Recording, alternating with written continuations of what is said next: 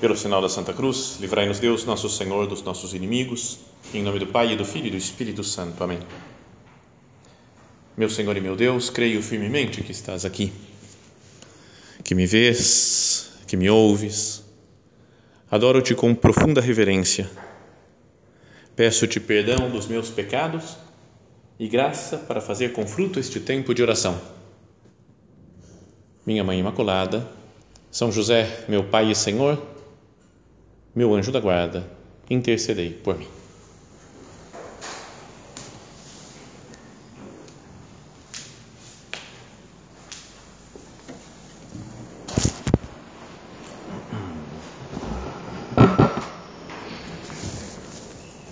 Amanhã nós comemoramos uma grande festa da igreja, né, uma grande solenidade, talvez a maior ou das maiores festas marianas que existem na igreja, né, que é a festa da Imaculada Conceição. Então, já contei alguma outra vez isso, mas me lembro que há muitos e muitos anos atrás foi a primeira homilia que eu prestei atenção, quando eu era muito pequeno, porque em geral criança vai na, na missa, quer que acabe logo não, é? nem escuta, o padre começa o sermão, a homilia, nem faz a menor ideia do que está acontecendo. Mas me lembro que foi um padre muito amigo, conhecido da família, que acabou de falecer agora há pouco tempo, uns 15 dias atrás, um mês atrás mais ou menos faleceu, bem velhinho já, que ele começou a homilia nesse dia falando Imaculada Conceição. O que significa isso? Começou e eu falei, verdade, o que significa isso? Não fazia a menor ideia né, do, do sentido dessa expressão. E então o padre falou: mácula significa mancha. Então, imaculada é aquela que não tem mancha. E conceição é de concepção, ou seja, a festa que nós comemoramos em que Maria foi concebida no ventre materno sem nenhuma mácula, sem nenhuma mancha, sem pecado. E assim foi preservada ao longo de toda a sua existência. Aí ele continuou dizendo mais um monte de coisas, mas já não prestei mais atenção. Voltei a ser criança, mas fiquei com essa ideia, contente porque tinha aprendido alguma coisa nova. Então, essa é a festa que nós comemoramos, né?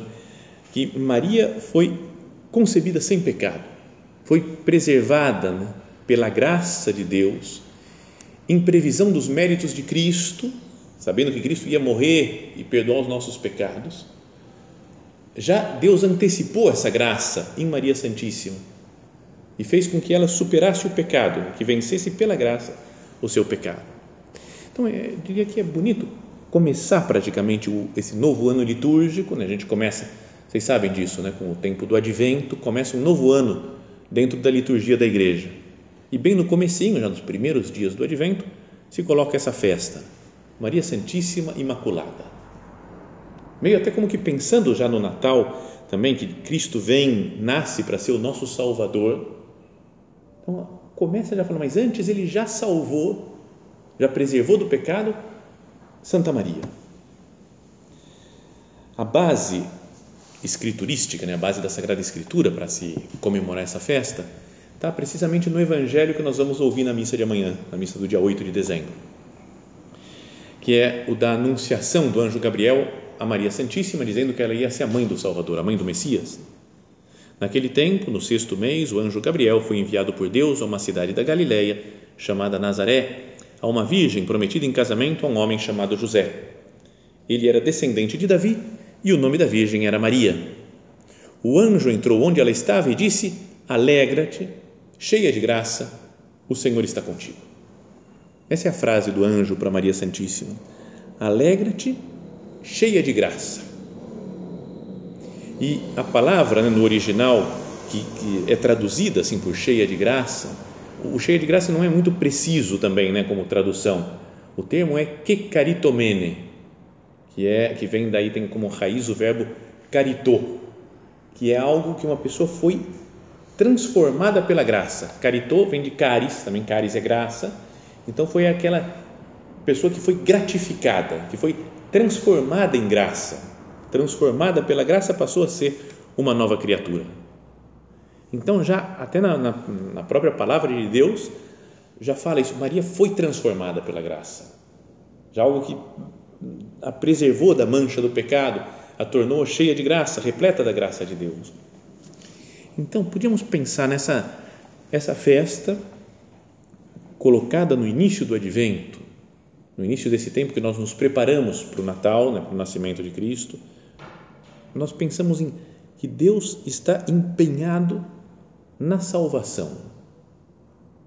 Ele vem para salvar o mundo do pecado e da morte. E já antes, já salva sua mãe. Já a transforma, faz que ela vença o pecado. Deus está empenhado atualmente em salvar o mundo e Deus está empenhado em salvar cada um de nós. Não deveria me fazer pensar isso? Obrigado, Senhor, pela Sua graça que está presente entre nós. Obrigado pela Sua graça que transformou Maria Santíssima para que ela fosse Sua mãe. Deus transforma toda a criação. É como se na festa de hoje, na festa de amanhã, que já começou, quem participar da missa agora já é a missa da, da Imaculada Conceição, mas é como se nessa festa Deus começasse a instaurar a beleza outra vez no mundo. O que tinha sido perdido pelo pecado dos nossos primeiros pais, né, Adão e Eva, e que foi como que uma, ocorreu uma transformação na criação, agora Deus começa a transformar tudo outra vez. Transformar em belo, em beleza.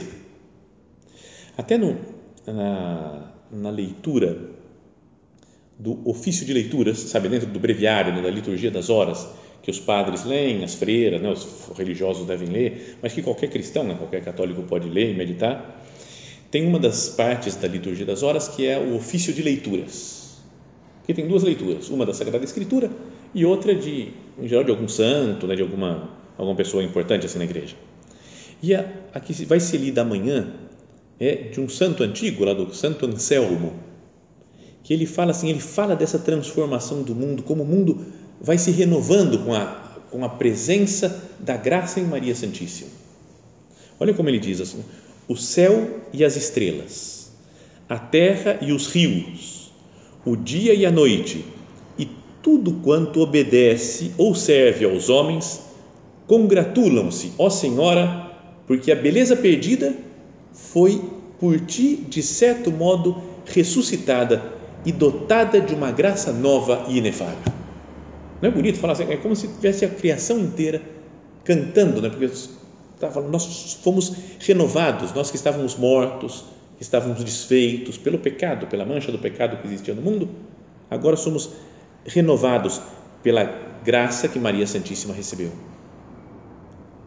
Perante esta nova e inestimável graça, continua esse santo, todas as coisas exultam de alegria ao sentirem que Deus, seu Criador, não apenas as governa invisivelmente lá do alto, mas também está visivelmente nelas, santificando-as com o uso que delas faz. Tão grandes bens procedem do bendito fruto do sagrado seio da Virgem Maria. Então, não é bonito de falar, toda a criação é transformada pela graça de Deus que vem em Cristo, mas que vem como que uma antecipação em Maria Santíssima nesse dia em que se comemora a sua Imaculada Conceição. E se Deus transforma a criação, com mais razão, podíamos dizer, com a sua paixão, morte e ressurreição, com a sua vinda ao mundo, Deus transforma cada um de nós. De modo que aconteça em nós algo semelhante do que aconteceu a Maria. Ela em um grau eminente, né, é grau altíssimo, porque foi santificada plenamente pela graça, né, que a preservou de todo o pecado. Mas para nós também a graça de Deus atua de fato na nossa vida, para que nós lutemos, para que nós vençamos o pecado, para que sejamos salvos. E essa graça foi para que Maria fosse a mãe de Deus nosso Senhor, a mãe de Cristo. Então, se nós fôssemos manter essa semelhança, acho que já falamos alguma outra vez, podíamos pensar né, que, de alguma forma, como a graça de Deus fez, né, pela vinda do Espírito Santo nela, depois, nesse evangelho que vai ser lido amanhã, vem o Espírito Santo e gera Cristo em Maria, né, o Pai envia o Espírito Santo para que cubra Maria com a sua sombra e gere o Filho, então tem uma atuação da Santíssima Trindade, todo o Pai, o Filho e o Espírito Santo, assim, de alguma maneira semelhante, acontece conosco também. Isso é a santidade. É deixar que Cristo seja formado em nós. Viver com Cristo dentro, cada um de nós, se identificar com Cristo. Não é algo muito elevado isso que poderíamos pensar? Para Cristo, que é Deus, se forma em mim, que sou pecador, que sou miserável, mas a graça me transforma também. Tinha uma música, tem uma música né, da igreja conhecida que cantava num colégio, eu estudei num colégio de padres e a gente cantava quando eu tinha 8, 10 anos mais ou menos, e a gente cantava gritando essa música e eu não entendia nada do que estava gritando. Era uma música super complicada, eu acho que a letra, teologicamente falando, era muito difícil de entender para um molequinho de 10 anos. E então a gente só gritava e não entendia nada do que estava cantando. Mas agora, pegando a letra da música, a gente dá para meditar muito. E a letra fala assim, o refrão da música, super conhecida, que a graça de Deus cresça em nós sem cessar e de ti, nosso Pai, vem o Espírito Santo de amor para gerar e formar Cristo em nós. Olha só como é, como é, é como uma descrição do que é a santidade. Né? Que a graça de Deus venha sobre nós, vá crescendo em nós, para que do Pai seja enviado o Espírito Santo para cada um de nós, para conseguir gerar, formar Cristo em cada um. Então a festa de Maria, ela é santa, imaculada, deve nos fazer olhar e falar: minha mãe, eu quero chegar aí também, eu quero o máximo de santidade que eu puder conseguir, pela graça de Deus, que vai me transformando, vai fazendo com que Cristo seja gerado em mim.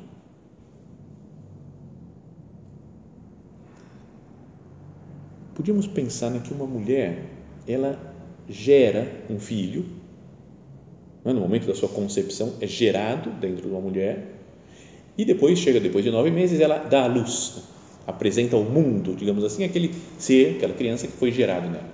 E assim fez Maria também. No dia da Anunciação, esse evangelho que vamos ler amanhã, vem o Espírito Santo sobre ela, com a graça, e gera Cristo nela. Para que depois, nove meses depois, mas que vamos comemorar no Natal, ela dê Cristo ao mundo. Gerou Cristo, gerou Cristo e deu à luz Cristo.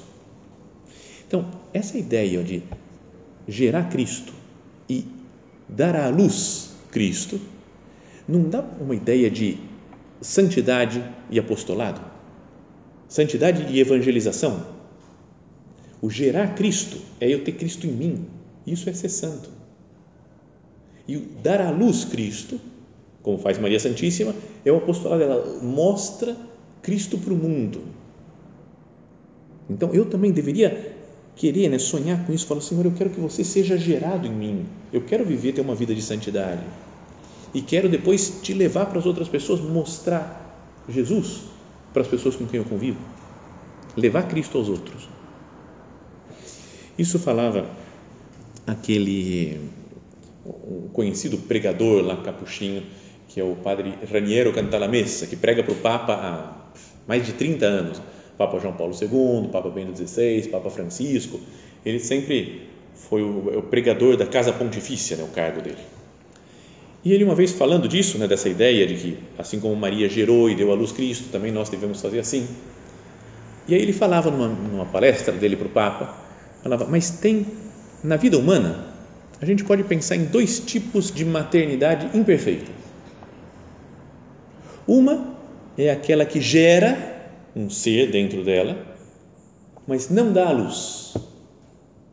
Não é porque, ah, ou porque infelizmente fez, caiu no pecado do aborto, né, fez, abortou a criança, ou então porque teve um aborto espontâneo, não chegou a dar a luz. Sabe entre parênteses, tinha uma menininha uma vez estava falando comigo e falou: Padre, minha, minha mãe teve um aborto instantâneo. Aí eu me segurei para não rir, porque a, a expressão era meio estranha. Aí ela mesmo parou e falou: Não, é espontâneo que fala, né, padre? Eu falei, isso, é espontâneo. Aí falou, porque instantâneo é miojo, né? Não, não, fala, mais, não fala mais nada, não, filha, está tudo certo, já entendi que a sua mãe teve aborto. Então, tem gente que às vezes, uma mulher que gerou, mas não deu à luz. Podíamos dizer uma maternidade imperfeita, não chegou ao término de fazer que saísse fora dela aquela criança. E outro tipo de maternidade imperfeita é aquela que não gera, porque tem algum problema, às vezes faz essas coisas de inseminação artificial, que também não são, não são tem muita coisa errada dentro disso, né, contra a doutrina da igreja, o ensinamento da igreja, mas faz inseminação artificial, bebê de proveta, etc., barriga de aluguel, pode ser o quê? Todas essas coisas, essa confusão que tem por aí. É uma maternidade imperfeita porque a mulher não gerou, mas depois dá a luz. Então, uma gera e não dá luz. A outra não gera, mas dá luz. Então, esse Cantalamessa falava, na vida espiritual pode acontecer isso também. Tem gente que gera Cristo, mas não dá luz. Quando a gente tem vergonha de dar testemunho de Cristo. Vivo com Ele, procuro fazer a Sua vontade, medito, sou uma pessoa, um homem de vida interior profunda, mas que tremo de medo de levar Cristo para os outros e fico fechado no meu canto, no meu mundo.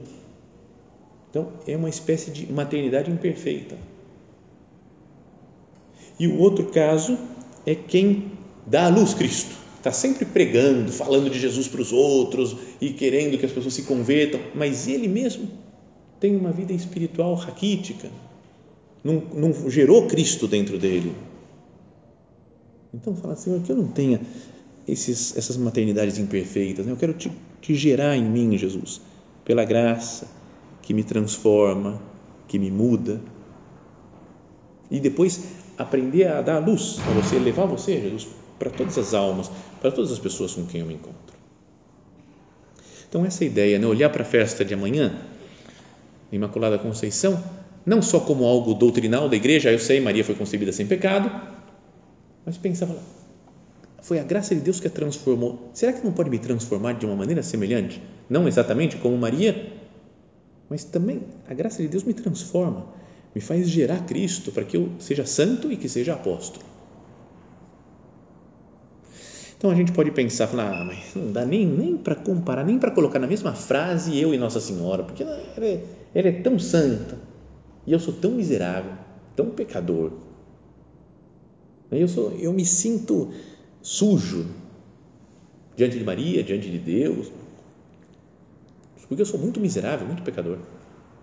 Então isso nos faz pensar, talvez, na primeira leitura da missa de amanhã, que é a que conta logo depois do pecado de Adão e Eva, que comeram fruto da, da árvore da ciência do bem e do mal, e fala então assim o, a leitura do livro do Gênesis.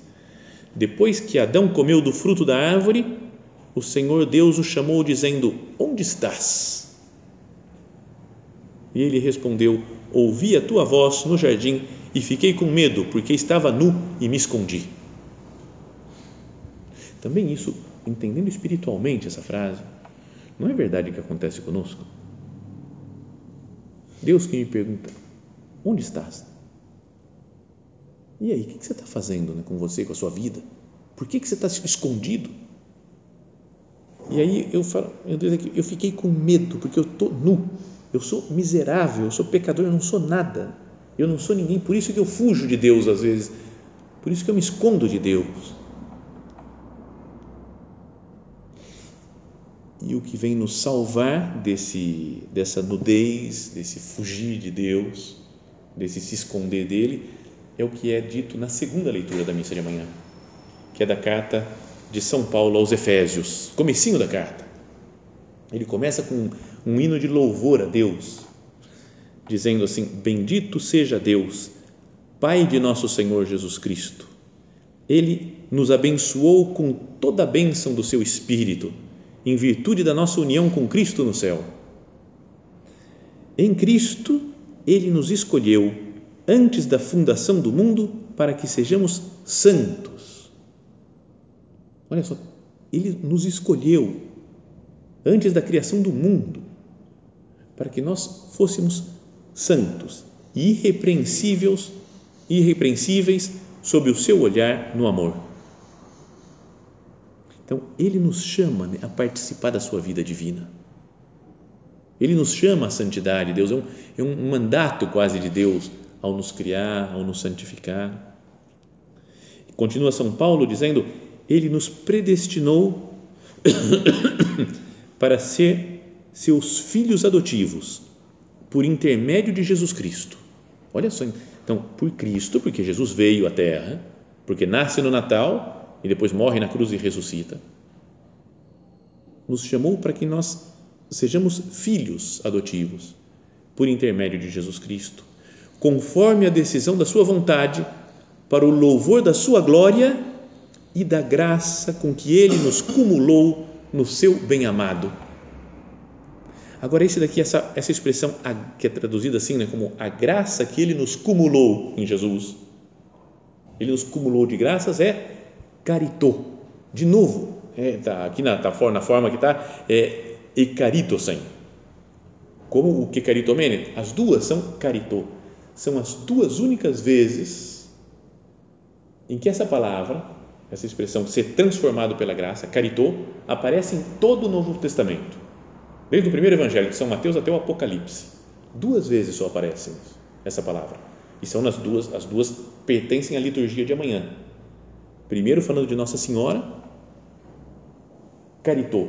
Maria foi transformada pela graça. Por isso a gente fala Ave Maria cheia de graça. E depois São Paulo fala que nós somos chamados também a isso, a ser caritô, ser transformados pela graça. Então, a liturgia da igreja nos deve nos leva a pensar isso. E queria que fosse que servisse para nossa oração pessoal agora. Se nós pecamos, Deus nos salva. Se eu sou pecador, Deus é salvador. Jesus significa, né? o salvador significa Deus salva. E a Vé salva. Então, quando Deus nos pergunta, isso que pergunta Adão, onde estás?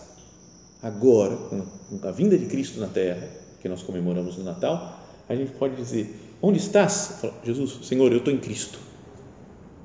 Cristo está em mim. Agora não tem mais como fugir de Deus, né? não tem essa coisa de né, estou escondido porque eu estou nu, eu sou pecador, sou miserável, nu, sem virtudes, mas Cristo mora em mim, porque Ele veio à terra para me salvar. Não deve me encher de alegria isso, de esperança, olhar para Maria Santíssima, ela foi transformada pela graça olhar para minhas misérias, para minha fraqueza, mas fala, também Jesus me transforma pela graça. Se eu me deixo transformar, se eu frequento o sacramento, se eu me confesso dos meus pecados, se eu busco a união com Cristo na Eucaristia, se eu participo da Santa Missa, se eu estou em contato com Cristo, se eu leio a Sua palavra, medito, isso vai me transformando, vai me santificando. Esse caritô que é aplicado a Nossa Senhora se aplica a mim também.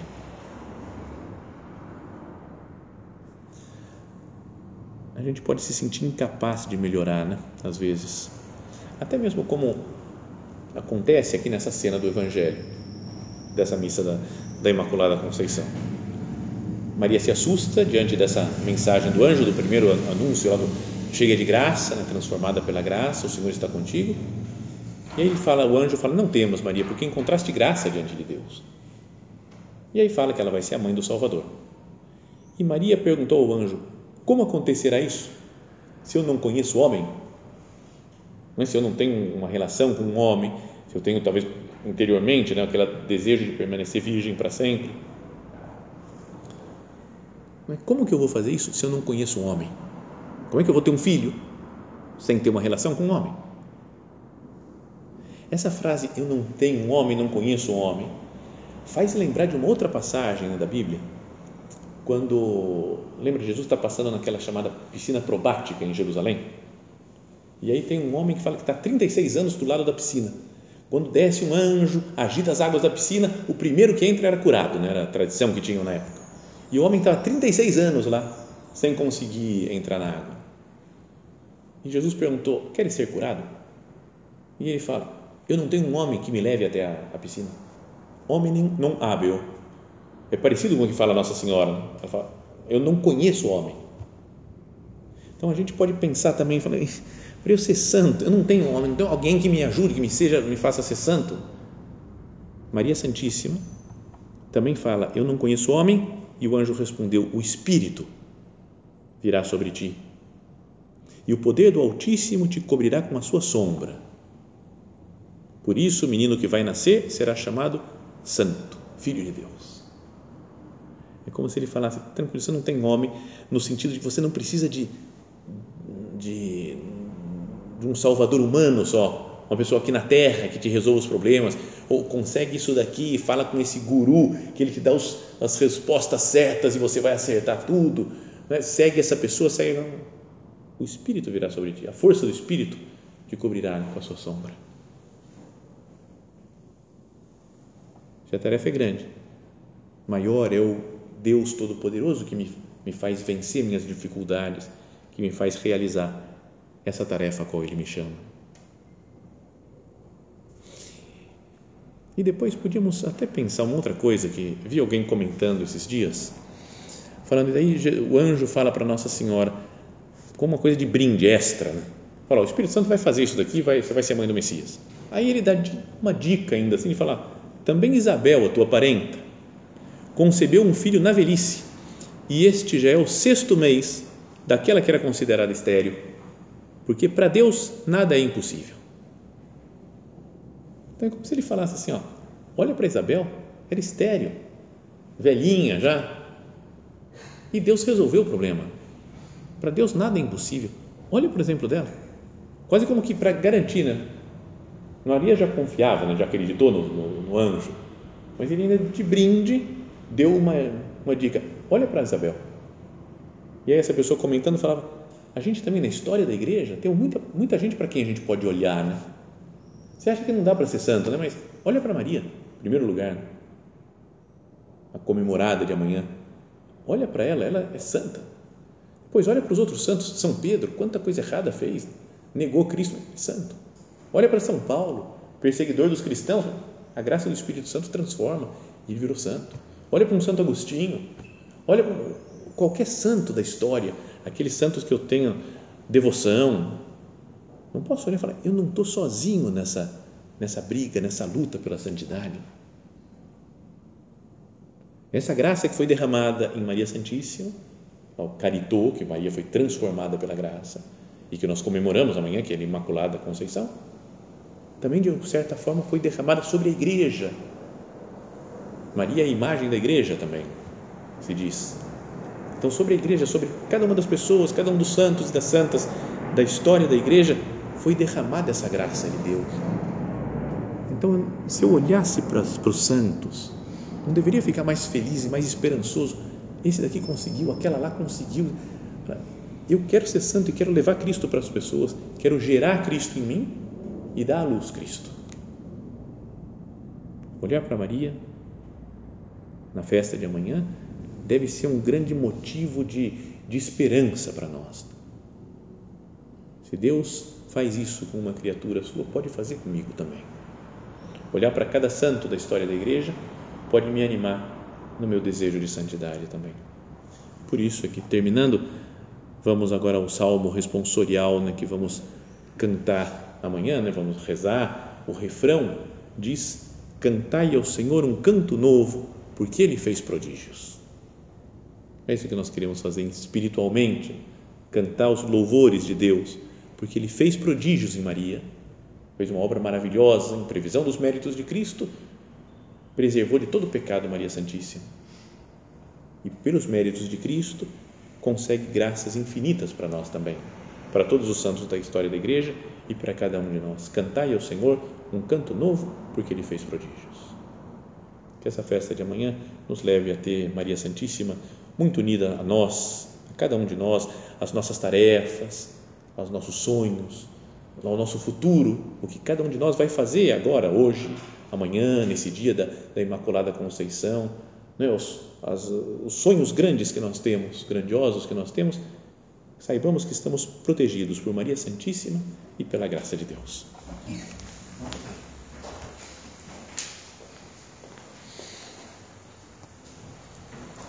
Dou-te graças, meu Deus, pelos bons propósitos, afetos e inspirações que me comunicaste nesta meditação.